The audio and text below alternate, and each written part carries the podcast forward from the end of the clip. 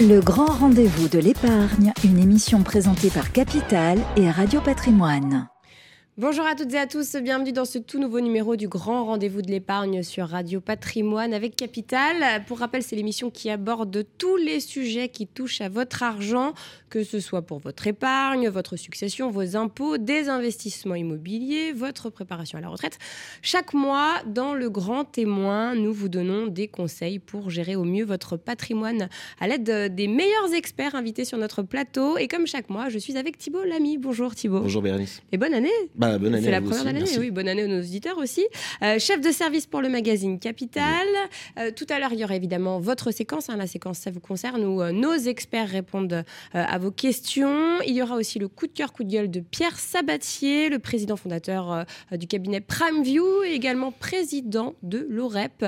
Mais tout de suite, c'est le grand témoin et la question que nous allons nous poser, euh, c'est 2024, est-ce l'année de la confirmation pour le Bitcoin? Et oui, nous allons parler euh, crypto-monnaie, Thibaut. Alors, des millions d'investisseurs se demandent hein, si justement c'est une année de confirmation. Après une année 2023 euh, marquée par un rebond hein, assez spectaculaire, euh, le Bitcoin va-t-il donc euh, confirmer son retour en 2024 Une année euh, marquée par le lancement de nouveaux produits d'épargne qui devraient permettre de démocratiser plus encore la monnaie numérique auprès du grand public, on va dire. Euh, à suivre également un nouveau halving euh, censé profiter au cours du Bitcoin qui vient de fêter son 15e anniversaire. Alors Thibaut, à quoi faut-il s'attendre? Est-ce qu'il faut investir, faut se dépêcher ou pas? Euh, Ou faut attendre? Et comment comment faut faire tout Ah, simplement? Comment faut faire? Justement, nos invités vont, vont nous le dire. Donc, les in- deux invités du jour, c'est Pierre Noisa, donc euh, président et cofondateur de la plateforme Pemium. Bonjour Pierre. Bonjour, bonjour Thibault. Et Jérémy, Jérémy Lebescon, euh, chef de rubrique crypto Web 3 à Capital. Bonjour Jérémy. Eh bien, on est prêt, c'est parti pour le grand rendez-vous de l'épargne spécial Bitcoin. Le grand témoin. Alors on va peut-être commencer euh, par le cours du Bitcoin en 2023. Oui. Euh, à fin 2023, vous allez me le confirmer, hein, on était aux environs de 38 000 euros hein, pour, euh, pour un bitcoin. À peine euh, 15 000 euros un an plus tôt, euh, fin 2022. Donc, on- bon, bah, le calcul est assez simple. hein, on, a, fait x2,5 en 12 mois. Euh, bon, donc, euh, la, crypto euh, a retrouvé des couleurs euh, parce qu'en 2022, c'était pas la même chose. hein. En 2022, moins 70%, c'est ça, euh, Jérémy? C'est ça, ouais, une correction de, de moins 70% en 2022. Alors après, ce sont des, euh, c'est une volatilité qui est inhérente à, ce, à, ce- à cet actif, à cet actif numérique qui est le premier des crypto-monnaies. Euh, c'est vrai qu'on va pas se référer aux autres aujourd'hui. Il est plus sage de, s'intéresser à Bitcoin. Euh, moins 70%, c'est pas la première fois que ça arrive sur une année. Et comme on l'a vu, euh, c'est un actif qui est assez résilient. C'est-à-dire que même si sur une année, on peut perdre beaucoup de valeur, on peut en retrouver également beaucoup par la suite. C'est ce qui, s'est produit pour différentes raisons, puisqu'il y avait des, produits d'investissement qui étaient attendus du côté du marché américain. On sait aussi qu'il y a un événement technique qui s'appelle le halving, on parlera, je crois, un peu plus tard, euh, qui, est également prévu. Euh, et puis une confiance retrouvée. Il est vrai qu'au cours, de, cours des années précédentes, euh, il y a eu quelques événements tels que le Covid, qui a entraîné tout d'abord une perte de la valeur du Bitcoin, mais ensuite les épargnants et les investisseurs se sont beaucoup intéressés à ce marché-là. Et puis il y a aussi beaucoup d'injections des banques centrales et notamment aux États-Unis avec la Fed qui a l'hélicoptère monnaie qui a arrosé le marché d'argent et de dollars, de, du dollar assez facilement imprimé, euh, ce, qui a, entraîné beaucoup d'injections de liquidités sur ce marché-là. Euh, cet événement-là, cet hélicoptère monnaie s'est un peu arrêté en 2022, euh, ce qui fait qu'on a pu, euh, en tout cas c'est une des explications qui a pu expliquer le recul cette année-là, mais en effet on a retrouvé des, couleurs depuis et puis beaucoup de couleurs avec 150% comme vous l'avez dit. Euh, ce qui ne se vérifie pas seulement sur Bitcoin, mais aussi sur les sociétés qui travaillent au- autour de Bitcoin, notamment les mineurs, qui ont entraîné des, des hausses similaires en termes d'action. Donc la, la différence euh, 2022-2023, le, le contexte, vous confirmez, Pierre, euh, l'interprétation que j'ai eue? Oui, alors c'est vrai que le, le prix du Bitcoin, il s'exprime en monnaie fiat. On a cou- coutume de dire le prix en euros, le prix en dollars. Or, ces monnaies elles-mêmes sont sujettes à des, à des, para- des tas de paramètres, notamment la création monétaire. On parle souvent d'inflation pour l'augmentation des prix. Moi, je pense que le mot inflation devrait être réservé à l'in- l'inflation de la masse monétaire. On peut, on peut parler d'augmentation des prix, mais, mais en ce qui concerne l'inflation, c'est bien de ça dont on parle, l'hélicoptère monnaie dont, dont parlait Jérémy. Donc effectivement, du coup, la formation des prix est faussée par le mécanisme à la fois de cette création monétaire, de cet argent magique qui est créé par euh, les gouvernements, donc en, croissance exponentielle. Hein. Pour ceux qui nous écoutent, s'ils regardent la masse monétaire, ils vont s'apercevoir que la courbe, au fil du temps, est juste euh, vertigineuse. Euh, donc il y, a cet aspect création monétaire, et puis il y a, le monopole, c'est-à-dire qu'il n'y a pas d'autre monnaie qui, qui est disponible. Donc il y a, un écosystème autour de ces monnaies, que ce soit l'euro ou le dollar, qui fait que la formation des prix, en gros, est faussée. c'est-à-dire que les actifs comme l'immobilier vont augmenter beaucoup, puisque qu'ils sont, ils sont financés par le crédit. Or, le crédit, c'est la création monétaire précisément de ces monnaies.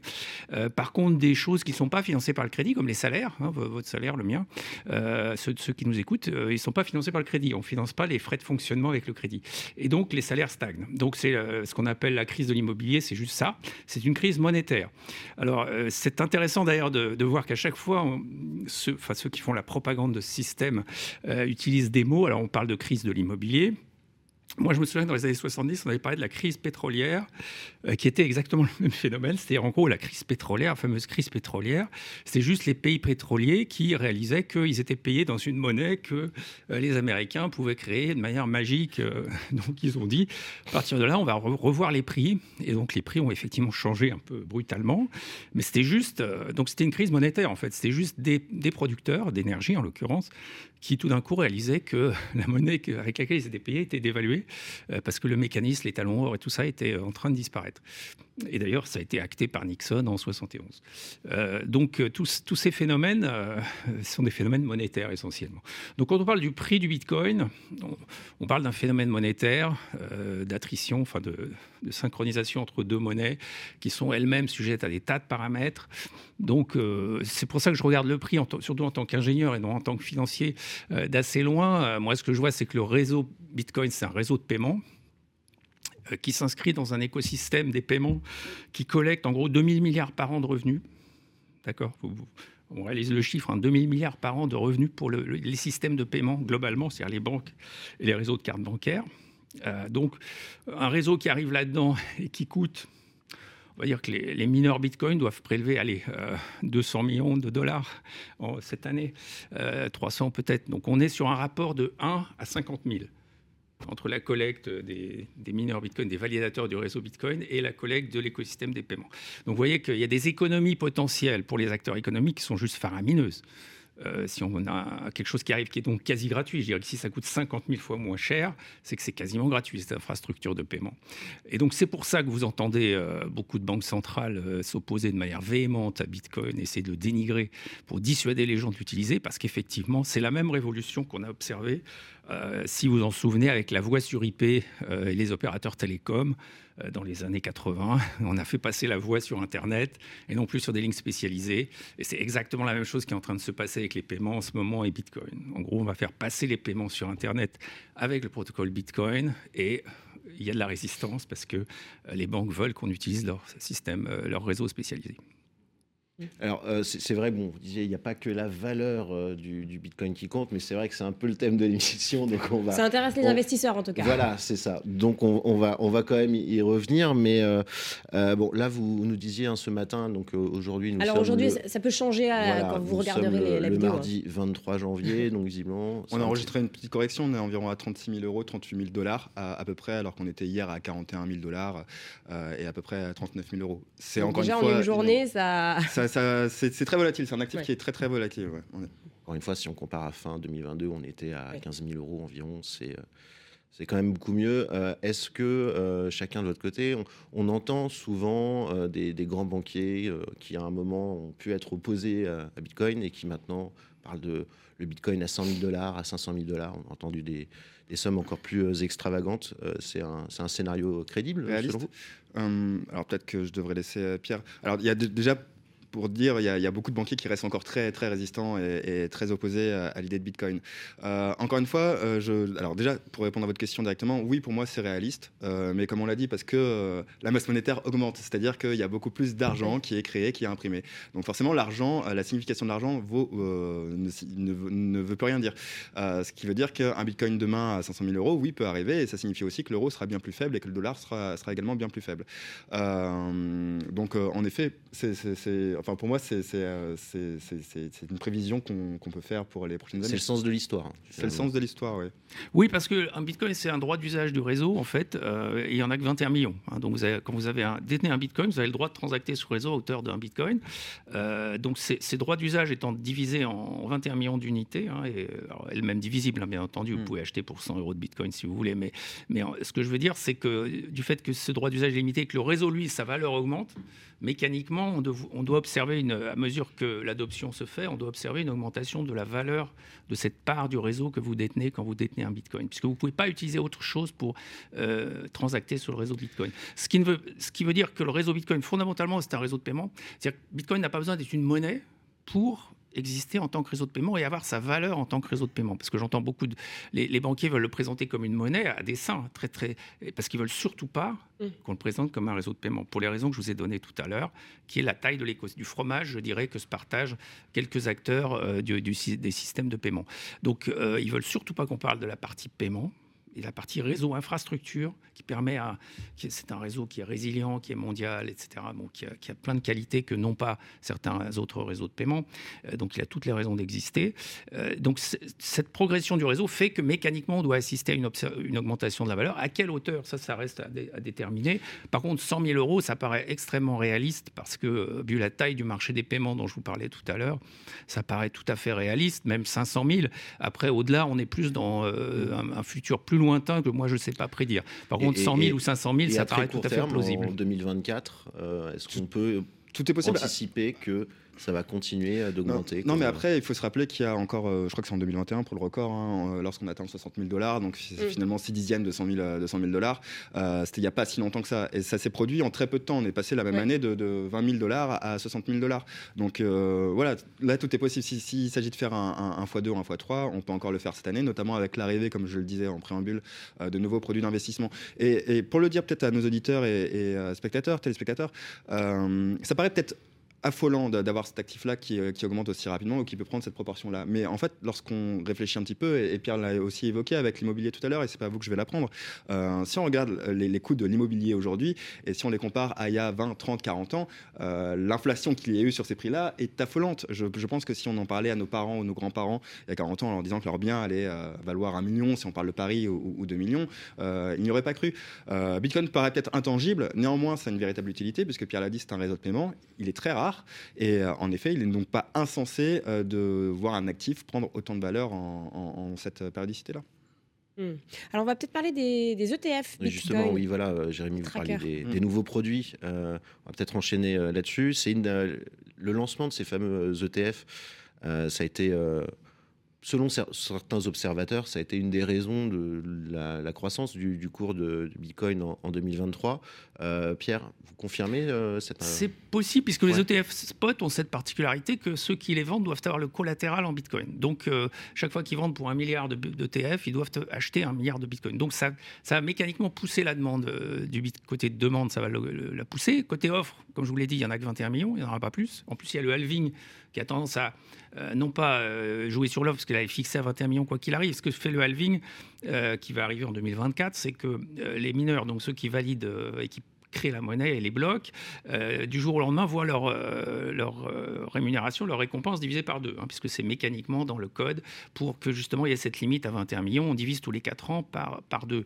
Et du coup, il y aura moins de Bitcoin qui arrivent sur le marché côté, côté offre. Donc on, a, on va assister à la fois à une, une diminution de l'offre quelque part mécanique et une augmentation de la demande, notamment liée aux ETF. Donc effectivement, taper les 100 000 cette année, ça peut être tout à fait possible. Mais encore une fois, c'est c'est un phénomène plus de long terme, à Ouais. l'adoption de Bitcoin. Et euh, euh, je- j'envisage- enfin, ceux qui nous écoutent doivent savoir que s'ils investissent sur, avec un horizon de 3 ou 4 ans, parce que tout dépend évidemment de l'horizon d'investissement, le risque dont on parle beaucoup ici aujourd'hui euh, est est beaucoup plus réduit que si on parle d'un risque d'un jour à l'autre. Si vous voulez, vous avez un grand risque d'un jour à l'autre de perdre ou de gagner 5 à 10% dans une journée, c'est Mm. beaucoup.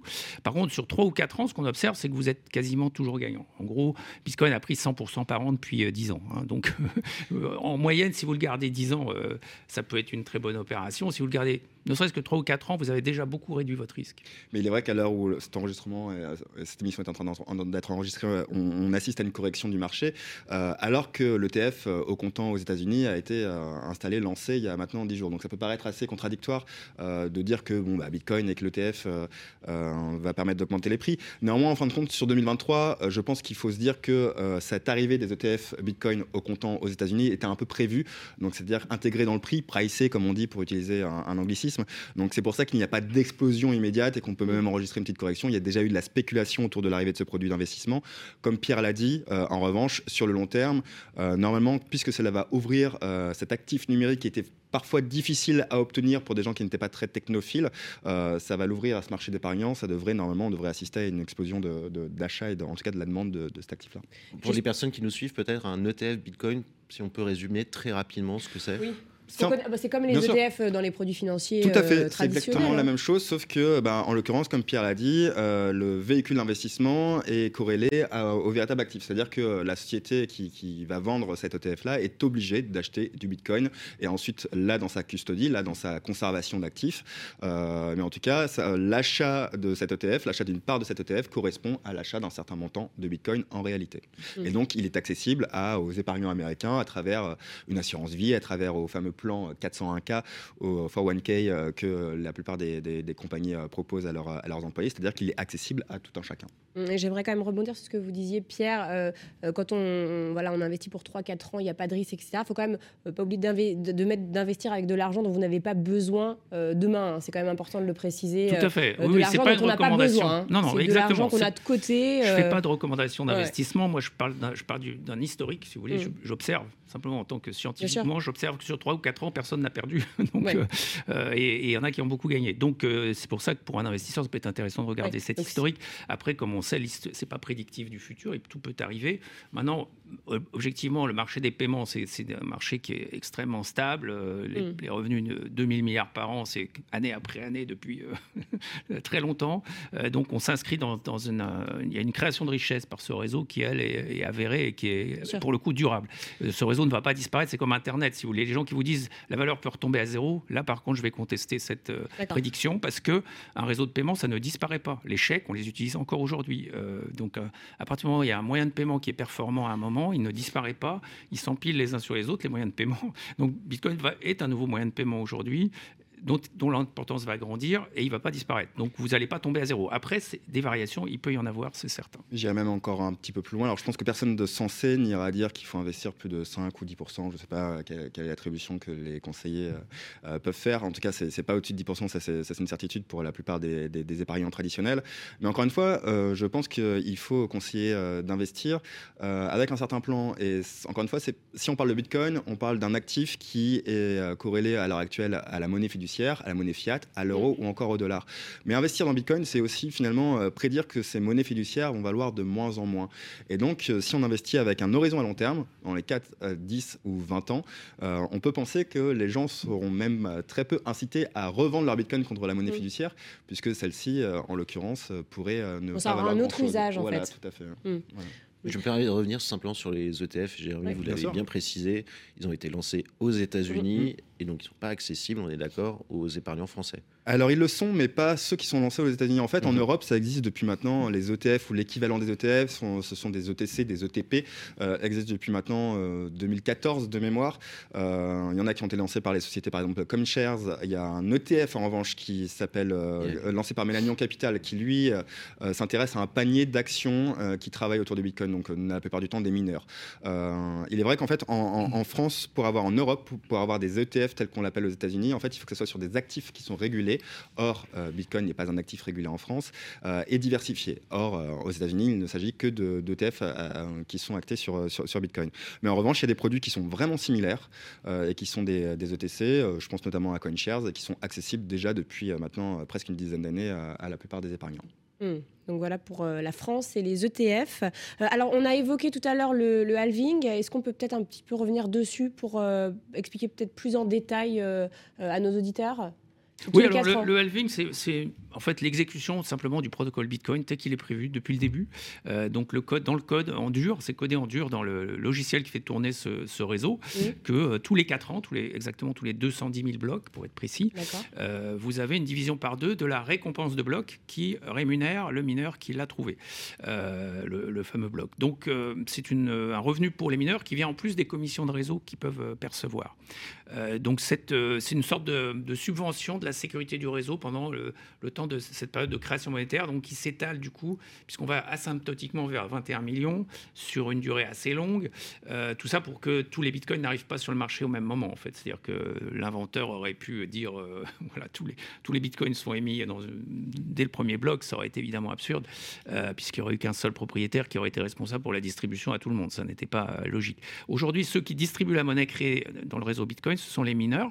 Et effectivement, ce halving est là juste pour euh, exécuter la limite de 21 millions, qui est, qui est celle euh, qu'on ne peut pas dépasser, euh, sauf à créer un autre, un autre réseau. Donc, c'est c'est ce phénomène-là qui arrive. Il est totalement intégré dans le prix. à quand mon- du coup? C'est en avril à peu près, c'est prévu en avril euh, 2024. Euh, en fait, ça arrive tous les 210 000 blocs. Donc c'est pour ça qu'on dit tous les 4 ans, parce que la plupart du temps, 210 000 blocs sont à peu près minés tous les 4 Oui. ans. Euh, en fait, à la- à l'origine, je crois que les mineurs étaient récompensés par de mémoire 50 bitcoins. C'est tombé Ça a ensuite commencé à 4 ans plus 50. tard à 25 bitcoins. Euh, là, on est à 12,5. Non, euh, On on, est à était à 6, 12 on- 6,25. ouais, on était à 12,5 il y a 4 ans. On tombe à 6,25 et donc on va tomber à 3,15 bitcoins euh, à chaque bloc miné euh, pour, pour les mineurs.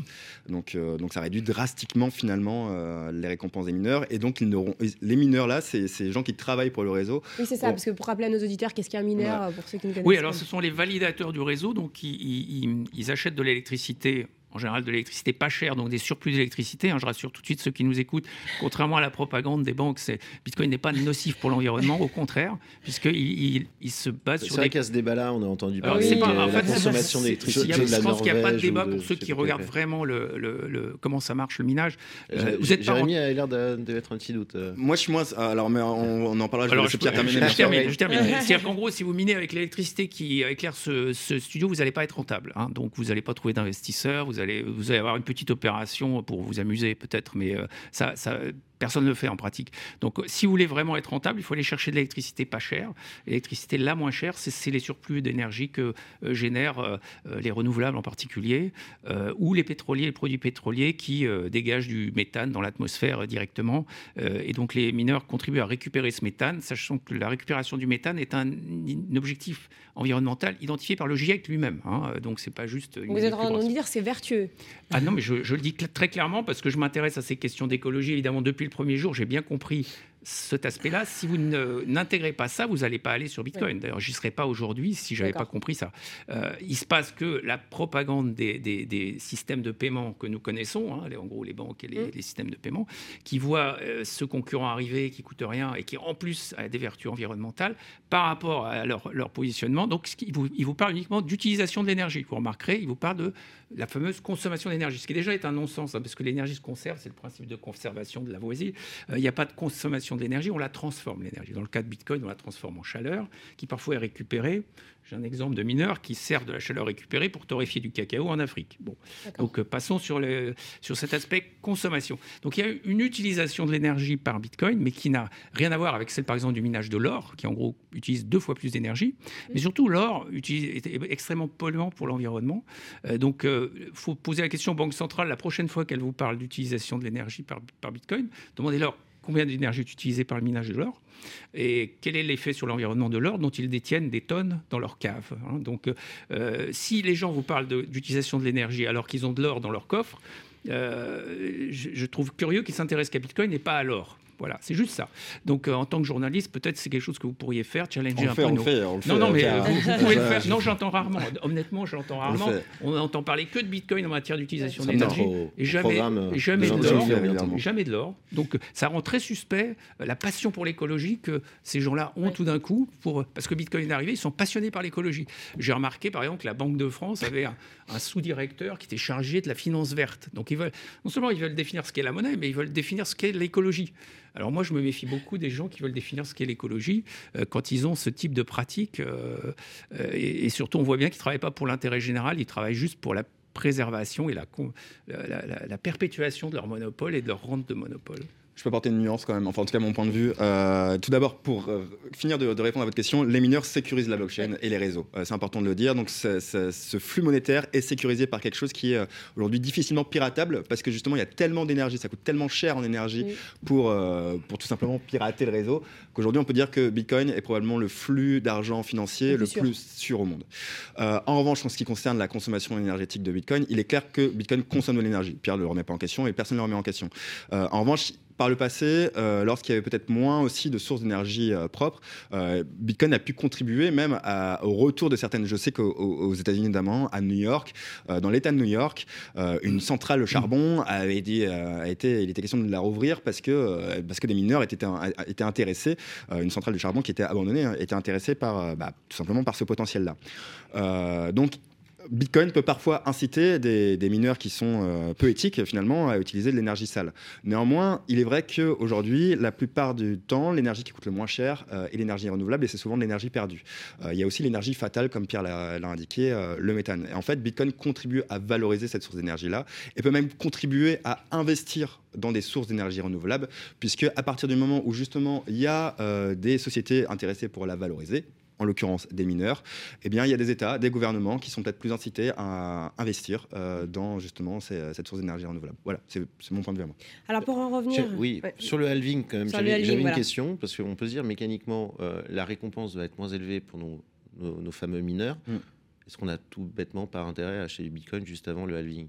Ça peut sembler bête, mais. Euh, Sauf si c'est déjà dans le prix. Voilà, euh, parce que ah comme c'est inscrit dans le code en dur, mhm. je pense que c'est déjà dans le prix. Après, historiquement, là encore, on observe qu'à chaque fois qu'il y a un halving, ça double. Le prix, euh, quelques, mois, plus tard, il double. Donc, j'ai envie de dire, c'est même pas maintenant. Vous pouvez l'acheter même au moment du halving. Vous allez observer qu'il y a une forte hausse dans les. Parce que simplement, on attarie le côté offre, c'est-à-dire qu'il y a moins de bitcoin qui arrivent sur le marché. Et par ailleurs, plus rare forcément. Voilà, il y a un effet rareté. Qui... Et puis la demande, elle continue à progresser, bon an mal an chaque année, elle progresse un petit peu. Euh, peut-être plus cette année à cause des ETF. Donc, effectivement, euh, c'est pas un mauvais calcul. Mais je pense qu'aujourd'hui, euh, ou, près du halving, ça fait pas une grande différence. On a historiquement, c'était plutôt après le halving, comme si les gens avaient une sorte de doute sur le mm. fait que le halving allait arriver, alors qu'en fait, c'est pour un ingénieur comme moi, c'est une évidence, c'est dans le code, donc je vois pas comment ça pourrait être autrement. Mais, mais c'est intéressant en tout cas observer cette, ce doublement de la valeur lié au halving, donc la, la division par deux du, de la quantité de bitcoin qui arrive sur le marché. De toute façon, vous parlez de stratégie d'investissement investissement. Alors, euh, je ne suis pas encore une fois conseiller financier, mais euh, je ne pense pas qu'il faille recommander à qui que ce soit d'investir à un moment M. Euh, en fait, il faut plutôt investir dans le temps, régulièrement, c'est-à-dire de, lisser le prix au, fur et à mesure du temps, que ce soit toutes les semaines, tous les mois, à une certaine périodicité. ça permet de se prémunir aussi de la volatilité des prix et puis de ne pas avoir de regrets lorsque ça monte ou que ça descend. On, a parlé des, ETF, du, du, halving. Il y a peut-être une chose aussi qu'on peut évoquer. On en parle beaucoup, hein, les taux. Euh, il y a les décisions des, banques centrales qui sont attendues cette année. Hein. Normalement, mm. les taux vont commencer à baisser. De ce que j'en ai compris, les hausses de taux n'étaient pas forcément favorables au cours du Bitcoin. On peut se dire que, bah, à l'inverse, si les taux baissent, c'est plutôt bon pour la, monnaie électronique. Vous, vous confirmez que peut-être que Bitcoin peut profiter de ça aussi euh, dans les années à venir, parce qu'on est peut-être parti sur plusieurs ben, années. C'est certain que la baisse des taux, ça veut dire plus de crédit, donc plus de création monétaire. Donc c'est le phénomène de dilution qu'on évoquait tout à l'heure. Donc plus vous créez de la monnaie, plus elle se dilue, plus mécaniquement les autres actifs vont monter, non pas en valeur, mais en prix, c'est-à-dire le, prix dans cette monnaie. C'est en fait la dilution de la monnaie crée une augmentation du prix, alors que la valeur des, enfin la société euh, Apple, si son action prend de la valeur. Euh, euh, c'est euh, souvent euh, lié au, mmh. fil du temps, c'est plus lié à, la création monétaire qu'à ses progrès, surtout qu'on est sur la loi des retours décroissants. Donc, à mesure qu'on avance, la valeur des sociétés n'augmente pas comme la courbe de, du prix de l'action. donc, effectivement, tous les actifs sont. leur prix augmente quand la, création monétaire est accélérée, ce qui se passe quand il y a une baisse des taux. et donc, on voit les marchés actions monter et Bitcoin monter aussi.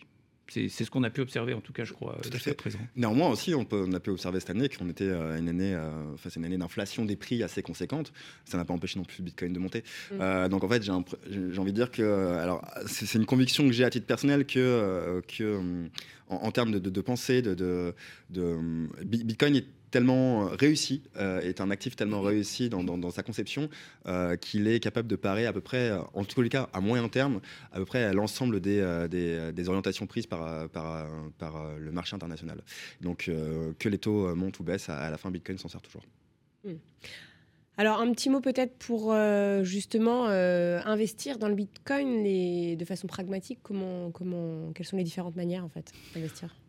Après, moi, comme je le disais. Donc, euh, lycée, hein, vous, c'est ce que vous nous Ouais, disiez. ouais, hein. ça s'appelle, alors on appelle ça le, le dollar cost average, on pourrait dire le, le- le lissage en, en- en euros, c'est-à-dire que bah, toutes les semaines, toutes les deux semaines, tous les mois, vous investissez une certaine somme d'argent. Euh, il n'est pas nécessaire, encore une fois, que ce soit des grosses sommes, euh, encore une fois, au contraire, moi je pense qu'il vaut mieux investir à 1, 5% en fonction de vos, de, de vos moyens. Mais en tous les cas, avoir une sorte de. Tout simplement, avoir, un- avoir cet actif-là dans, dans votre portefeuille quelque part. Euh, Il y a des applications, il y a des plateformes en revanche en ce qui concerne l'accès à, l'accès à Bitcoin qui, s'en sortent très bien. Alors en France, euh, on a ce fameux régime des prestataires de services des actifs euh, numériques euh, qui s'enregistrent donc auprès de l'AMF, donc qui permettent pour la plupart, en tout cas parce que tous ne font pas de, l'achat-vente, mais pour la plupart donc sont, des sont des courtiers qui permettent d'investir dans, dans Bitcoin d'une façon plus ou moins plus ou moins facile. Pierre en est une euh, avec, avec la plateforme euh, Paymium. Euh, pour la plupart, donc, ce sont des acteurs qui sont en tout cas à l'origine des acteurs français. C'est un enregistrement en tout cas qui permet de s'assurer normalement de, de- la fiabilité de, de ces, euh, de ces, de ces plateformes-là. Il faut savoir qu'il y a d'autres plateformes qui ne sont pas enregistrées PSAN, qui sont à l'étranger, qui sont, qui sont fiables. Par exemple, je pense notamment à Kraken qui fait partie des historiques. Pour autant, en revanche, on a quand même un statut en France qui permet de s'assurer de la fiabilité de certaines plateformes. Autant, autant en passer par là.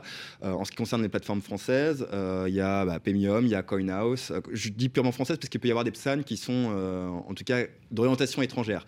Donc il y a aussi Stackinsat, il y a Bitstack. Je ne vais pas toutes les citer. En Mhm. tout cas, il y a une infinité de, de- de- de plateformes qui existent. Bitstamp, Paymium fait partie des plus anciennes, donc ce qui prouve aussi la résilience de la plateforme. Et justement, chez nous, vous êtes une des plus anciennes, peut-être la plus ancienne. euh, Je crois qu'aujourd'hui, on est les plus anciens en opération, effectivement, dans le monde, euh, puisqu'on a 2011, démarré en hein. 2011. Et, et qu'est-ce que vous avez observé justement par rapport à la sécurisation des plateformes? Est-ce qu'il vous est demandé comme, euh, comme agrément, comme euh, Alors oui, comme on est complètement. Alors on est enregistré en tant que PSAN, comme le soulignait euh, donc Jérémy. Donc ça veut dire qu'on est contrôlé à la fois par l'AMF et par la CPR. hein. donc on est extrêmement surveillé. euh, L'autorité de contrôle sur- par rapport des à- risques. Ouais, par rapport à ce qu'on fait, euh, comme tous les intermédiaires financiers, je dirais, mais euh, avec une vigilance, je pense, particulière du régulateur euh, sur nous. Euh, il y a à peu près 200 ou 300 plateformes dans le monde, hein, donc euh, toutes ne sont pas recommandables. Je, enfin, je pense que Paymium offre une bonne niveau de sécurité euh, à ses clients. On a aussi une offre euh, particulière pour l'investissement dont tu parlais, c'est-à-dire au fil de l'eau, ce que j'appelle au fil de l'eau, en mettant un petit peu de côté chaque mois ou chaque semaine même, si on veut. Ça s'appelle le plan d'achat récurrent. Et c'est la bonne façon de rentrer si on est un peu novice dans le, le secteur, parce qu'on va, on va pas avoir cet effet. euh, est-ce que c'est le bon moment? Parce qu'en fait, le problème de se de se demander est-ce que c'est le bon moment, c'est que les gens n'y vont pas. Et quand ils y vont, parfois le prix a doublé. hein. Donc euh, ils ont mis tellement de temps à se décider que le prix a doublé entre le moment où ils. Donc on leur dit allez-y, n'ayez pas peur, mais si vous y allez, euh, allez-y au fil de l'eau. Donc un petit peu chaque semaine ou chaque mois, plutôt que de tout mettre d'un coup, puis le lendemain ça a pris 10% ou ça a perdu 10%. Donc les gens à ce moment-là, soit ils sont contents, soit ils ne le sont pas. Mais nous, notre but c'est pas que euh, notre but c'est qu'à la fin ils soient gagnants. Donc euh, le, mieux, le plus sûr, c'est certainement euh, ce qu'on appelle nous le pla- plan d'achat récurrent chez Paymium. Donc vous inscrivez, vous vous, êtes, vous faites un dépôt pour être investir un petit peu chaque mois ou chaque semaine. Et, et je pense que c'est la bonne façon d'y aller pour un particulier en tout cas. Donc le conseil, c'est on passe par une plateforme euh, avec euh, Enregistré auprès de l'AMF. PSN et on investit de manière lissée, programmée. En tout cas, ça m'apparaît le conseil le plus, le plus évident et le plus simple. Euh, et puis, pour compléter euh, la réponse, euh, Bérénice, euh, je pense qu'il faut aussi vraiment s'assurer d'avoir un horizon, si ce n'est à vie, au moins, euh, au moins à long terme. Et aussi pour la simple et bonne raison qu'il faut, non, il faut quand même rappeler aussi à- aux auditeurs et aux téléspectateurs que euh, la vente euh, du Bitcoin contre la monnaie fiduciaire, la vente Bitcoin fiduciaire euh, est un événement taxable. Euh, donc, euh, c'est 30% pour la flat tax. Euh, en tout cas, donc il vaut mieux Sur conserver les intérêts. hein. sur le gain, sur les bénéfices. Sur les tout à fait, ouais. intérêts, ouais. Enfin, Et d'ailleurs, à ce niveau-là, c'est pas en 2024 qu'est enfin censé euh, passer l'option pour le, le barème, ou c'est déjà, c'est déjà le cas? Non, c'est déjà la flat cas. tax depuis euh, 2022 ou 2021, je ne sais plus. Donc, quoi qu'il arrive, on a 30% prélevé sur les, les bénéfices. Sur les Alors non, vous le déclarez, c'est pas prélevé, c'est c'est déclaré, vous le déclarez à la fin de l'année, vos plus-values, et, euh, et ça rentre dans votre, dans votre impôt euh, que vous payez à la fin de Dans l'année. C'est une BNC. décla- c'est déclaratif. C'est Il c'est n'y a pas pas, un- comme le PEA au bout de 5 ans, euh, non, il n'y a pas de. Alors sur les délais, je me. non. Non, on n'est pas un PEA. Ouais. Euh, encore une fois, la Banque, la banque de France euh, euh, sans doute que euh, ils veulent surtout pas normaliser, euh, essayer de pas normaliser Bitcoin parce qu'évidemment ça, ça mettrait en évidence leurs propres lacunes et ça validerait un concurrent ce dont ils n'ont pas envie. Mais euh, je pense que par rapport à un PEA, vous, vous observez historiquement le, ce que vous a rapporté un placement. Euh, sur un PEA et un placement dans Bitcoin, historiquement, euh, la comparaison n'est pas très flatteuse pour le PEA. Mais rien ne vous empêche de vous exposer, parce que là on, on parle de l'achat direct de Bitcoin, ce qui entraîne aussi une logistique un petit peu particulière, c'est-à-dire que nous on conseille toujours, enfin je conseille toujours la conservation des actifs euh, de, de façon Oui. personnelle, même si ça correspond toujours à un risque, parce que, alors ça m'est arrivé euh, à plusieurs reprises de, de perdre mes clés privées, etc. Euh, donc dans ces cas-là, de perdre l'accès à, l'accès à ces Bitcoins. Vous pouvez aussi les, les- en effet les laisser sur une plateforme. Euh, si ça vous même si ça vous, euh, si ça vous paraît trop compliqué, vous pouvez toujours, comme on l'a dit tout à l'heure avec les fameuses ETC, ETP, etc., vous exposer à, à ce cryptoactif en passant, et là, dans ce cas-là, on va peut-être en revenir vers le fameux PEA, en passant par l'achat euh, de, de, d'ETC. euh, Oui, voilà. il faut rappeler quand même aux auditeurs les codes, donc c'est les mots de passe en fait pour accéder à. Alors voilà, en fait, il y a une clé privée, une clé publique. La clé publique est, est- est celle qui permet de, de communiquer finalement de façon très facile entre, euh, entre les différents interlocuteurs, c'est-à-dire pour adresser un paiement, pour recevoir un paiement. La clé privée euh, est euh, le coffre-fort euh, Oui. finalement de, de, de votre. Il faut pas de- le perdre. Il faut pas le perdre. Et vous Oui. l'avez fait. Ah, plusieurs fois, ouais. Alors, juste pour revenir sur cette histoire de clé privée et clé publique, c'est un peu comme le réseau email que vous utilisez tous les jours. Vous avez une adresse mail et un Ouais. mot de passe. La différence fondamentale qu'il faut bien comprendre, c'est que le réseau Bitcoin, contrairement au réseau email, est, est beaucoup plus décentralisé. hein. Le réseau email il est décentralisé au sens que vous pouvez opérer votre propre serveur de courrier électronique chez vous si vous êtes un peu expert, mais c'est un, niveau de décentralisation. Bitcoin va beaucoup plus loin puisqu'il n'y a pas de patron, il n'y a pas de, euh, vous pouvez avoir un, un- un nœud et à ce moment-là, vous gérez vous-même votre, votre mot de passe euh, qui est la clé privée hein, de, de- de cette adresse Bitcoin. Mais si vous êtes hésitant par rapport à ça, vous n'êtes pas expert, vous pouvez laisser au Bitcoin sur une plateforme comme Paymium. C'est, euh, je dirais, la, la meilleure alternative si vous n'avez pas envie. Comme sur le réseau email, vous n'avez peut-être pas envie d'avoir votre propre euh, serveur de courrier électronique. euh, Il y a des gens qui peuvent ne pas avoir envie d'avoir un, un portefeuille Bitcoin sur leur euh, ordinateur. Mais pourtant, c'est très simple. Ob- Objectivement, il y a pas mal de vidéos euh, sur Internet qui, qui expliquent euh, comment installer un wallet Bitcoin sur son ordinateur. Et à ce moment-là, vous- vous êtes quand même autonome. Si vous faites suffisamment de backup, l'erreur à ne pas faire dans ce cas-là, c'est de, de ne pas faire suffisamment de sauvegarde. Donc d'avoir par exemple une sauvegarde. Et si vous n'avez qu'une sauvegarde dans un tiroir, euh, que par malheur vous la Un perdez, incendie. Qu'il y a quelque chose qui Mhm. arrive sur votre ordinateur, là, vous pouvez, ça peut vous arriver ce qui est arrivé peut-être à Jérémy. euh, mais, Mhm. mais si vous avez plusieurs euh, tiroirs, je dirais, où vous gardez des, des backups hein, de, votre, euh, de vos secrets, euh, vous avez un risque quand même assez faible. Donc, c'est n'est pas non plus euh, euh, extraordinairement difficile de, de garder ses propres bitcoins. Et ça donne cette particularité à Bitcoin, c'est que c'est une monnaie ou un actif numérique, enfin un actif financier que vous pouvez conserver vous-même. Euh, si vous avez des actions, vous pouvez pas. Vous avez les actions, elles sont chez un Ouais. dépositaire. Euh, si vous avez de l'or, c'est pareil. euh, à moins d'avoir un coffre chez vous, elles sont chez un dépositaire. Ouais, c'est l'oreiller. Bon, c'est pas, pas très rassurant parce que vous pouvez pas faire de backup pour l'or. Hein, vous en avez il y a qu'un endroit.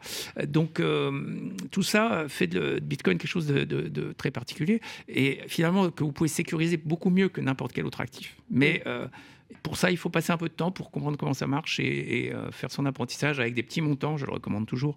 Faites- la meilleure façon d'apprendre des bitcoins, c'est commencer à faire des petites des transactions de petits montants, se rassurer sur le fait que ça marche, sur le fait que vous pouvez l'avoir sur votre ordinateur. Et à partir de là, investir, on peut le faire beaucoup plus sereinement. Les gens qui investissent sans savoir ce qu'ils achètent, je dis toujours, c'est comme acheter une action d'une société Oui. que vous connaissez pas. Vous connaissez pas le produit de la société. Il y a peu de chances que l'action que vous achetez, vous, allez, vous avez vraiment compris euh, ce qu'elle vaut. Dans Bitcoin, c'est pareil. Si vous n'avez pas expérimenté avec Bitcoin à travers une petite transaction, vous allez acheter un truc, vous ne savez pas ce que c'est. Donc à la première baisse, vous allez vendre, vous allez perdre. Donc, Paniquer. donc et- tout ça, ouais. c'est des, ça milite, c'est ce que je dis depuis 10 ans. S'intéresser un minimum. Commencez par faire une petite expérience chez vous. Mm. Pour la première fois de votre vie, vous allez avoir un actif financier sur votre ordinateur. Ce sera la première fois de votre vie. Donc c'est ce qu'on appelle une épiphanie, hein. c'est une révélation, euh, parce que euh, avant vous pouviez pas. J'aimerais ajouter un point, je ne sais pas si on arrive au terme de l'émission, mais, euh, mais euh, je pense que Pierre dit quelque chose de très intéressant, c'est euh, un actif qui mérite de, de s'éduquer. il faut comprendre ce qu'est Bitcoin avant d'investir dans Bitcoin et pas seulement investir pour spéculer parce que dans 4 ans ou dans 8 ans, on espère faire une grosse plus-value. c'est un actif numérique qui correspond, à, je, je, pense, philosophiquement, technologiquement, à une véritable révolution, une révolution culturelle, qui est aussi un actif qui s'oppose à certaines à un certain ordre établi à certaines institutions et notamment au système bancaire. Et je pense qu'il faut le comprendre avant d'investir euh, dans cet actif-là. Il y a des ressources qui existent, sur capital.fr notamment, euh, mais aussi un livre blanc qui est accessible gratuitement, qui a été écrit par l'inventeur euh, toujours anonyme Satoshi Nakamoto, qui a été traduit en français. il y a, j'imagine, des ressources aussi pédagogiques sur une plateforme comme la vôtre, oui. Pierre. Donc, intéressez-vous à, à cet actif-là avant d'investir, ça me paraît quand même essentiel. Eh merci beaucoup Pierre Noisa. Euh, je rappelle que vous avez cofondé la plateforme Pemium et puis Jérémy Lebescon, donc euh, chef de rubrique euh, crypto web 3 sur capital.fr et 21 millions. Voilà. tout de suite, c'est le coup de cœur, coup de gueule de Pierre Sabatier. Le coup de cœur. Ce mois-ci, un coup de cœur essentiellement au marché action euh, américain, européen, euh, qui euh, affiche des performances qui sont des performances solides en ce début d'année, en dépit des très bons parcours vous avez déjà observés au cours de la fin d'année dernière. Hein. On est à plus 2,5% sur le S&P 500 aux États-Unis, c'est-à-dire l'indice qui représente les 500 plus grosses entreprises américaines, plus 1% sur le CAC 40. Donc euh, bravo, bravo au marché action, bravo aux actifs risqués. Mais en réalité, en fait, il faudrait surtout dire bravo à ces quelques titres systématiquement qui font toute la hausse des indices aujourd'hui. Euh, aux États-Unis, évidemment, on parle euh, des GAFAM hein, ou des trusts technophiles, enfin peu importe, ces très grandes valeurs euh, qui affichent aujourd'hui des caractéristiques qui font que, que, quelles que soient finalement les circonstances, elles sortent gagnantes de la situation, pour tout un tas de raisons. Évidemment, la résilience de leur modèle économique, hein, qui aujourd'hui génère beaucoup de cash, hein, il faut l'avouer, et dans un contexte compliqué, hein, dans lequel l'économie mondiale ralentit, eh bien, on a l'impression, euh, et pour l'instant, elle le démontre, que euh, rien n'affecte leur inexorable, leur inexorable croissance. Et force est de constater aussi que euh, si elles ne trouvent pas elles-mêmes les leviers de la réussite future, eh bien elles ont tellement de cash, tellement de trésorerie qu'elles ont la capacité à racheter finalement les gens qui innovent pour eux, hein, donc avec euh, des programmes de croissance externe qui sont impressionnants. Donc, dans un monde relativement incertain, il y a ce type de valeur caracole, euh, les technos euh, aux États-Unis. Alors, en Europe, on a moins de technologiques, mais on a du luxe. Et donc, là aussi, on est sur, sur une forme de, locomotive, de quelques locomotives qui tirent l'ensemble des marchés actions vers le haut jusqu'à leur faire atteindre des sommets historiques. Donc, c'est un coup de cœur, évidemment, mais qui n'est pas dénué des risques pour autant. Euh, pourquoi? Bah, Tout simplement parce que les armes ne montent pas jusqu'au ciel, que ces valeurs, euh, certes, ont des modèles économiques qui sont impressionnants, mais vu les parcours euh, qui ont déjà été effectués, vu le contexte de ralentissement économique mondial qui s'accentue hein, en conséquence de politiques monétaires devenues rigoristes, essentiellement aux États-Unis et en Europe, mais de manière relativement importante, même importante de manière inédite depuis maintenant un certain nombre de décennies, eh bien, ce ralentissement-là crée les jalons ou peut jouer le rôle de catalyseur, une forme d'inversion pour le risque où les investisseurs auront soit tout simplement envie de prendre leurs bénéfices, qui euh, paraît légitime au regard du très beau parcours effectué par ces valeurs, qui finissent par être un peu chères, même ou beaucoup chères, euh, certaines d'entre elles, soit tout simplement parce que euh, il est un fait tout de même que ces entreprises-là vivent sur la même terre que les autres, et donc le ralentissement économique mondial peut amener en fait son lot de déceptions qui toucherait aussi ces valeurs-là. Mais tout simplement pour vous dire que l'extrême polarisation aujourd'hui des marchés actions, euh, et il y a en tête aussi que tous les, tous les trackers que vous pouvez acheter ou, tous les euh, fonds actions que vous pouvez acheter sont essentiellement composés en fait de ce type de valeurs très peu nombreuses, mais sans lesquelles il est quasi impossible d'afficher des performances correctes. Et j'en veux pour preuve d'ailleurs que prenez le cas des États-Unis. Si le S&P 500 fait plus de 2,5% depuis le début de l'année, hein, en un mois, très très beau parcours, eh bien le Russell 2000 qui correspond à l'indice qui représente les petites valeurs, les petites de valeurs aux États-Unis, lui fait pas plus de 2,5 mais moins de 2,5. 5% de performance relative en moins. Donc c'est extrêmement impressionnant cette décote associée aux petites et moyennes valeurs. Donc il n'y a pas d'effet de contagion de ces grosses locomotives sur le reste de la côte. Et donc ça, ça pose les d'une fondation de la hausse relativement étroite qui ferait que en cas de prise de bénéfice, eh bien, les trackers ou les euh, gérants de portefeuille n'auront pas d'autre choix que de vendre ce qui a le mieux fonctionné, à savoir ces valeurs-là. Or, c'est la raison pour laquelle il nous semble légitime à ce stade, donc de niveau de valorisation et dans un contexte économique relativement incertain, de formuler le vœu, en tout cas la recommandation d'une plus grande prudence hein, en ce début d'année, au regard du très très beau parcours effectué par l'ensemble des marchés actions, mais particulièrement ces quelques valeurs qui finissent par euh, être sensible à la moindre déception ou à la moindre vérité de prise de bénéfice. Dans ce cadre-là, il est évident que les actifs risqués risqueraient de souffrir. Donc ce coup de cœur, ce coup de cœur euh, peut aussi se transformer en coup de gueule. Top d'avoir des marchés actions si bien orientés, mais euh, finalement fragiles au regard de l'étroitesse des fondations sur lesquelles la hausse s'est construite. Ça vous concerne. Et oui, ça vous concerne, c'est votre séquence. Je rappelle que nos experts viennent en plateau répondre à vos questions que vous envoyez par mail grand-rendez-vous de l'épargne tout attaché at prismemedia.com. C'est l'adresse euh, mail qui s'affiche euh, sur l'écran et qui est juste en dessous aussi. On commence avec un, notre première experte, c'est Charlotte Tamer, directrice conseil chez Yomoni. Bonjour. Bonjour. Et nous avons euh, deux questions de lecteurs. Alors, c'est plus exactement deux questions de lecteurs, mais ce sont les mêmes questions parce qu'on a ah. des, lecteurs un peu en, colère là. Ils ont essuyé la, part de leur assureur des refus de rachat partiels. Alors à l'oral, hein, c'est au téléphone que ça s'est passé sur la partie fonds euros de leur contrat euh, d'assurance vie. Alors l'excuse de leur assureur, c'est la loi Sapin 2 et choc obligataire euh, ben, qu'on vient, de, vient de subir. Alors, la question euh, qui vous est posée simplement, Charlotte, c'est est-ce que l'assureur a le droit de refuser un rachat sur un, sur un contrat d'assurance vie sur la partie fonds euros? Euh, Non, Tout simplement. Euh, Merci Charlotte.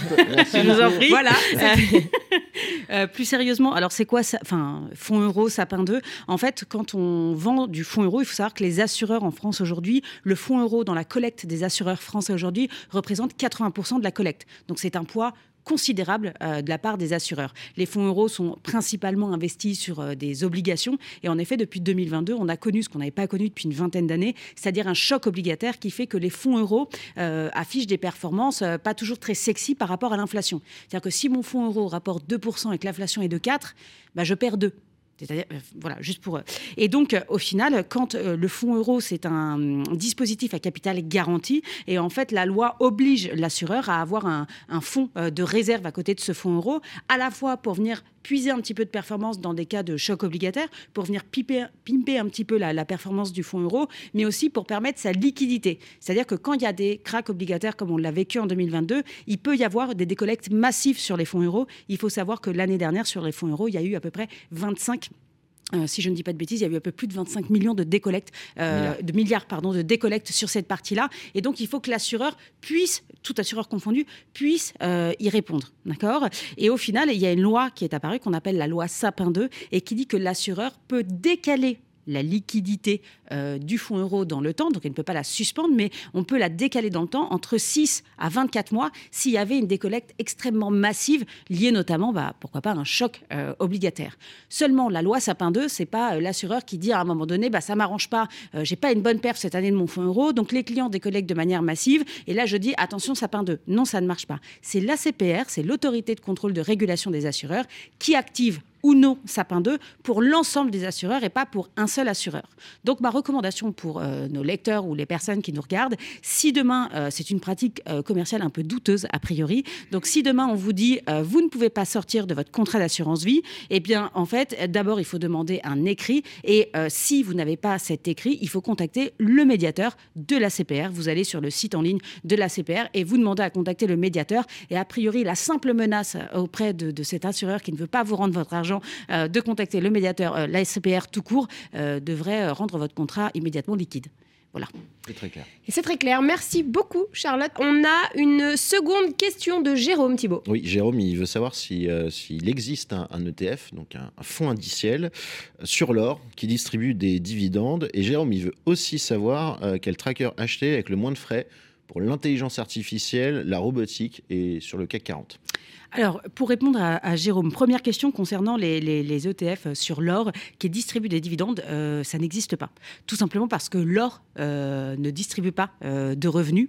Donc, au final, on ne va pas avoir d'ETF distribuant à, lui, à lui recommander. Et si jamais il l'en trouve, je voudrais l'alerter sur le fait que la en fait, ce sont des ETF qui seront plus investis sur des entreprises minières que sur de l'or physique, ce qui n'est pas tout à fait la même chose. Donc, attention à ce sur quoi il est en train, à ce sur quoi il en train d'investir. Hein. Euh, parfois, les ETF, il faut quand même un peu fouiller et aller voir euh, quand même les sous-jacents euh, qui, sont, qui sont dedans. Voilà, donc ça c'est pour la partie sur l'or et sur des ETF avec des coûts, des coûts de, gestion attractifs. Donc concernant la, robotique, on va avoir un ETF de chez iShares, Automation et Robotique UCIT. Pour le CAC 40, on va avoir un ETF de chez Amundi, Amundi CAC 40 euh, UCIT ETF. Et sur l'intelligence artificielle, on lui recommandera Wisdom Tree Artificial Intelligence UCIT. Pareil. donc c'est à peu près quel niveau de frais sont sur ces ETF on, va être sur des, on va être sur des, sur des ETF qui sont aux alentours de 0,2-0,3% en termes de frais de gestion. C'est parfait. Merci beaucoup Charlotte. Ça vous concerne. Ça vous concerne, ça continue. On accueille notre deuxième experte, Nathalie Cousigoussias, notaire à Paris. Bonjour, Bonjour, bonjour à tous. Et nous avons deux questions aussi pour vous. Alors la première, on va voyager un petit peu, euh, Thibault. Exactement, on va voyager avec le, père de François qui s'est François, notre lecteur, hein, qui est parti euh, passer sa retraite au Portugal, mais le père de François, il a toujours passé sa, il a toujours vécu à Paris, euh, et le, père de François possède maintenant une maison au Portugal, sachant qu'il est aussi propriétaire d'un appartement à Marseille et qu'il a plusieurs comptes en banque. On ne nous dit pas où ils sont exactement. Ils peuvent être en France ou au Portugal, quoi qu'il en soit. Le père de François lui a indiqué qu'il n'aurait aucun droit de succession à régler à son décès, car le Portugal où il réside les a supprimés. Est-ce que c'est vrai ah, bah Ça, c'est un mirage, malheureusement, pour notre, notre lecteur, pour François, parce qu'en fait, ce qu'il faut, il faut avoir en tête que lorsqu'une succession s'ouvre, c'est-à-dire que si le père de François décède, on va avoir en France ce qui s'appelle un élément d'extranéité, c'est-à-dire qu'il y aura des biens à la fois en France, à l'étranger, en l'espèce au Portugal, et le père de François, il est résident donc au Portugal, si je comprends bien la question de François, où il est établi. Eh bien, il faut déjà regarder s'il y a une convention bilatérale fiscale qui existe entre la France et le Portugal en vue d'éviter les doubles impositions parce que quand cela arrive, eh ben, vous pouvez avoir des droits de succession en France où habite François, au Portugal. Sauf que le Portugal, eh ben, il n'y a pas de droit de succession effectivement au Portugal, mais en revanche, il n'y a pas non plus de convention bilatérale entre la France et le Portugal. Qu'est-ce que ça veut dire?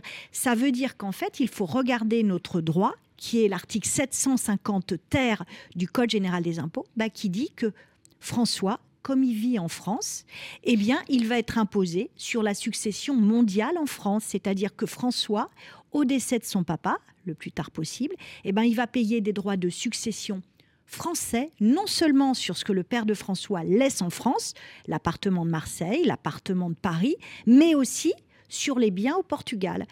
pour résumer, Nathalie, c'est même si le père de François est parti vivre et passer sa retraite au Portugal, euh, la succession se déroulera de la même manière que si le père de François était resté en France et que si tous ses biens étaient en France. Sur le plan fiscal, tout à mhm. fait, exactement. Et ça change. Donc ça, c'est une fausse idée. Effectivement, il n'y a pas de droit de succession au Portugal, certes, mais dès lors que François est résident fiscal en France et que d'autre part aussi, c'est un cas d'application de 750 terres, il y a des biens en France, eh bien, effectivement, il y aura des droits de succession et ce, sur le patrimoine mondial. Donc aussi, la France va taxer aussi les biens au Portugal. Si on pousse un petit peu l'idée, si le père de François n'avait eu que des biens au Portugal, qu'est-ce qui se serait passé dans ce cas Eh bien, dès lors que François est résident fiscal au moment du décès français euh, au moment du décès qu'il est résident fiscal français et qu'il y a été au moins six ans pendant les dix dernières années, eh ben, l'article du Code euh, général des impôts, l'article 750 ter s'applique et François paiera sur l'intégralité du patrimoine mondial. Donc François, il doit rejoindre son père au Portugal. Oui. Eh oui, malheureusement, s'il n'est pas. Euh, et puis qu'il n'y ait plus de biens en France. Mais c'est dommage pour la France, parce que du mmh. coup, on va arriver à une déperdition des avoirs économiques français. Deuxième question de Léa, qui s'est séparée de son compagnon, Thibault. Oui, elle se sépare de son compagnon avec euh, qui elle est paxé depuis 2015. Ils ont construit ensemble une maison sur un terrain qui appartient à Marc. Hein. Donc son compagnon. Son ah compagnon, exactement. Et c'est bien le problème parce que Léa, elle veut voir attribuer la maison pour, y pour continuer à y vivre avec leur fils Thomas. Et elle se demande bah, si elle est dans son bon droit. Ben, malheureusement, Léa, elle n'est pas dans son bon droit, parce qu'en France, et comme dans beaucoup de pays d'ailleurs, il y a une disposition du Code civil, toute simple, qui dit que la propriété du sol emporte celle du dessus. Ça veut dire concrètement que dès lors que le terrain appartient à Marc, les constructions qui ont été édifiées appartiennent à Marc aussi. Il n'y a pas une dissociation entre construction et terrain. C'est-à-dire que tout le bien appartient à Marc, ce qui va poser des difficultés quant à la possibilité d'attribution, puisque ça veut dire que Léa pourra pas se le voir attribuer, puisque ce n'est pas à elle. Tout plus va-t-elle pouvoir je lui souhaite, réclamer ce qui s'appelle une créance à l'encontre de son, de, de son compagnon pour avoir participé à l'édification de cette maison. Mais c'est pas encore sûr, parce que comme c'était le logement de la famille, ben on peut dire que ce faisant, en payant, elle participait aux charges du mariage. Donc il, est, il, est, complètement envisageable que Léa ne récupère strictement rien. Il est malheureusement possible que Léa ne récupère rien, faut qu'elle réclame son dû Hein, si malheureusement elle n'y arrive pas auprès de Marc, bah, qu'elle aille en justice pour faire valoir une créance à l'égard de son co-indivisaire, le Code civil le prévoit, attention. Hein. Mm. Mais les juridictions peuvent le paralyser, cette demande de créance, en disant que bah, c'était sa contribution, elle était somme toute logée et que c'était, c'était sa contribution aux charges. Tout ce qu'elle peut obtenir éventuellement, c'est si elle saisit le JAF, mais c'est un pis-aller, dans le cadre de l'autorité parentale, c'est l'article 373-2-9-1 du Code civil, ça s'invente pas, elle peut demander la jouissance pendant six mois, mais maximum, donc circuler pour mieux sauter. Qu'elle essaye de trouver une médiation avec Marc parce qu'ils ont un petit garçon ensemble et c'est l'intérêt de cet enfant qui prime tout. Mais là, effectivement, c'est très dangereux pour notre Léa. Eh bien, merci beaucoup, maître. Ça vous concerne. Et on accueille notre troisième expert, Stéphane Absolu. Bonjour. Bonjour Bérénice. Directeur associé chez Pixis Conseil. Et on a deux questions. La première, c'est de Frédéric. Frédéric, euh, il nous demande, c'est, il vous demande surtout à vous, Stéphane, s'il peut faire un présent d'usage de titre uniquement en nue propriété et en conservant l'usufruit. Et si c'est possible, est-ce qu'il y a un texte de loi qui le mentionne? Alors la, réponse est dans les caractéristiques même du, présent d'usage. Hein. C'est-à-dire qu'on a effectivement des textes qui définissent ce qu'est un présent d'usage, hein, le Code civil l'aborde, et on, définit comme présent d'usage déjà tout ce qui concerne les biens mobiliers. Donc quelque part, des titres de société, des actions sont des biens mobiliers, peuvent faire l'objet d'un présent d'usage, de la même manière que des bijoux, euh, du mobilier, des œuvres d'art. Le, deuxième critère du présent d'usage, c'est le fait qu'il soit attribué euh, à, la personne pour une raison particulière, à un moment particulier, un mariage, une naissance, Noël, un anniversaire, et qu'il soit bien évidemment également un peu proportionnel à la capacité de celui qui fait ce présent d'usage, euh, proportionnel par rapport à son patrimoine, proportionnel par rapport à ses revenus. Et puis, et c'est là où ça va poser problème euh, pour Frédéric, c'est qu'il faut que ce soit, euh, il faut que ce soit de, une tradition de la main à la main, c'est-à-dire qu'on donne quelque chose qu'on puisse donner de la main à la main, ce qui définit aussi dans les critères le, le, présent d'usage. Et c'est là où ça va nous poser un problème, puisque là aujourd'hui, ce dont on va parler, c'est d'un transfert en nue propriété, tout en conservant en fait un usufruit. Et ce transfert-là, n'est pas possible dans le cadre d'un présent d'usage et de la définition même du présent d'usage. Euh, sachant que l'avantage, et je, le voyais bien pour Frédéric, c'est que de permettre le transfert de euh, ces biens mobiliers sans avoir de fiscalité, parce que je rappelle que le présent d'usage n'entre pas dans le cadre ni de l'utilisation des abattements fiscaux, ni évidemment d'une fiscalité de transmission. Donc la solution qu'il reste euh, pour Frédéric, c'est la donation de, ces titres. Alors euh, on, peut le voir de manière simple au travers d'une donation, d'un don manuel, hein, là encore, hein, qui se fait de la main à la main, euh, de tradition de, transfert de la main à la main.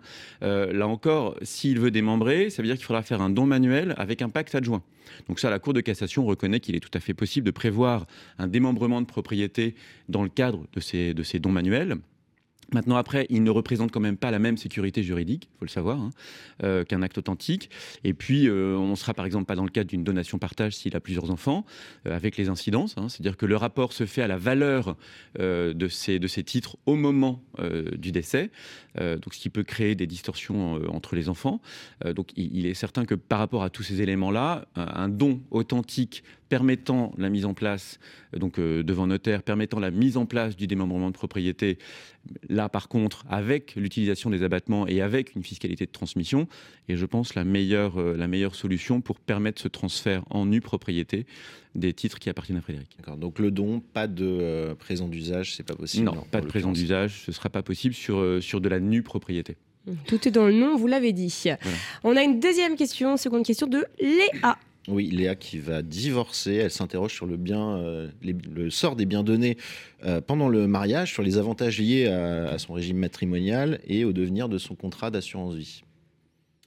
Alors, ça, c'est une question qu'il faut se poser, je pense même avant même d'envisager euh, un divorce. hein, c'est le, le- sujet qu'on on anticipe parce que c'est vrai que entre conjoints, il est tout à fait possible de s'accorder des avantages. Des avantages qui vont venir du régime matrimonial, hein, euh, euh, dès le début du mariage ou en cours de mariage avec des aménagements du régime matrimonial, qui peuvent venir des avantages liés au contrat d'assurance vie, qui peuvent venir des donations euh, qui sont réalisées, des donations entre époux. Euh, qui sont euh, également euh, régularisées entre les conjoints. Il faut savoir que l'ensemble de ces dispositions-là n'ont pas forcément les mêmes effets dans le cadre d'un divorce. Enfin, ne produisent pas en tout cas tous leurs effets en cas de divorce. Donc la question qu'il faut se poser, c'est pour ça que la première des remarques que je ferai, c'est qu'il vaut mieux anticiper ce genre de questionnement, même si c'est parfois un peu délicat, lorsqu'on se marie, mais vaut mieux quand même l'envisager pour pouvoir permettre, le cas échéant, les meilleures protections. Euh, Pour rentrer un peu plus dans le détail, si on prend par exemple les avantages matrimoniaux qui résulteraient euh, du régime matrimonial, on va distinguer deux choses. Il y a les avantages matrimoniaux qui produisent leurs effets pendant le mariage. Et puis les effets euh, des, régimes matrimoniaux qui produisent leurs effets euh, à la dissolution.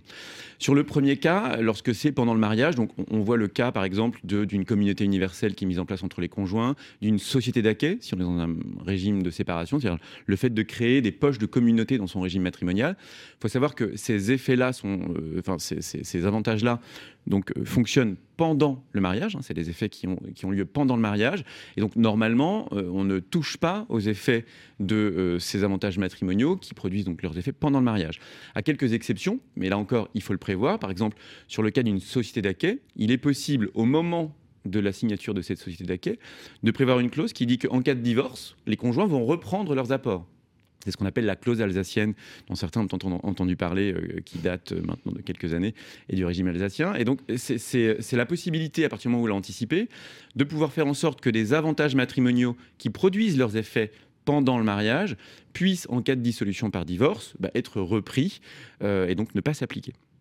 Deuxième cas de figure, c'est le cas où les effets de ces euh, avantages matrimoniaux s'opèrent à la dissolution du régime matrimonial, hein, donc un préciput, une attribution intégrale dans le cadre d'une euh, d'une communauté universelle. Il faut savoir que ces effets-là, par contre, vont pouvoir ne pas s'appliquer, à l'inverse, euh, à partir du moment où on va être dans le cadre d'une dissolution par divorce, et on va pouvoir du coup re- revenir dessus.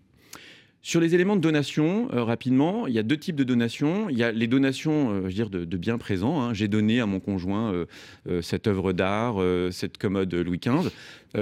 À partir du moment où la donation a eu lieu, hein, c'est un grand principe du Code civil, c'est c'est d'ordre public, on ne peut pas y déroger. On ne peut pas reprendre ce qu'on a donné. Donc si la donation a eu lieu, même s'il y a divorce, on ne récupérera pas le bien. Il y a une petite, euh, c'est ce qu'on apprend dans les premières années de droit, il y a une petite particularité sur les bijoux de famille, et notamment la bague de fiançailles, qui peut éventuellement être reprise, mais c'est une particularité. Euh, après, il y a l'élément qui est lié euh, je aux donations de biens à venir. C'est le cas notamment des donations entre époux. Globalement, on se dit, bah, à la dissolution, notamment par le décès, les biens vont pouvoir se faire des donations. Ces donations-là, euh, en, en l'occurrence, elles euh, ne vont pas produire, enfin, on va pouvoir du coup euh, annuler les effets de ces donations entre époux en cas de divorce. Et du coup, dans la mesure où leurs effets se produisaient à l'avenir, le divorce va couper les effets de ces donations entre époux. Et puis, dernier point sur les contrats d'assurance vie, et c'est un, un sujet important, parce que lorsqu'on on souscrit le contrat d'assurance vie, souvent c'est les clauses classiques. La clause classique, ça va être mon conjoint non divorcé.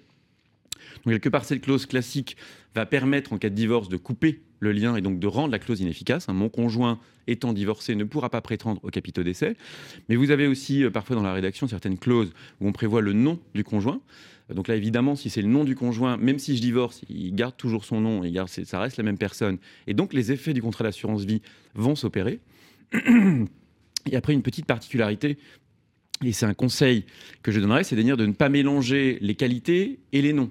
C'est-à-dire que lorsqu'on met mon conjoint non divorcé, Madame euh, euh, X, euh, ça peut poser des problèmes Madame en termes X de jurisprudence. n'est pas forcément nécessaire. Comment? Le Madame X, par Non, exemple, n'est pas le Madame. X n'est pas forcément On- nécessaire. On peut quand même changer euh, cette clause. Ah bah, pendant toute la durée de son Mhm. contrat d'assurance vie, on peut aménager jusqu'au dernier jour, et donc même avant le divorce, évidemment, modifier son contrat d'assurance vie pour modifier sa clause bénéficiaire. Eh bien, merci beaucoup Stéphane Absolu. Merci Thibault Lamy pour cette émission. Merci à nos réalisateurs également. On se retrouve le mois prochain pour un tout nouveau numéro du Grand Rendez-vous de l'épargne.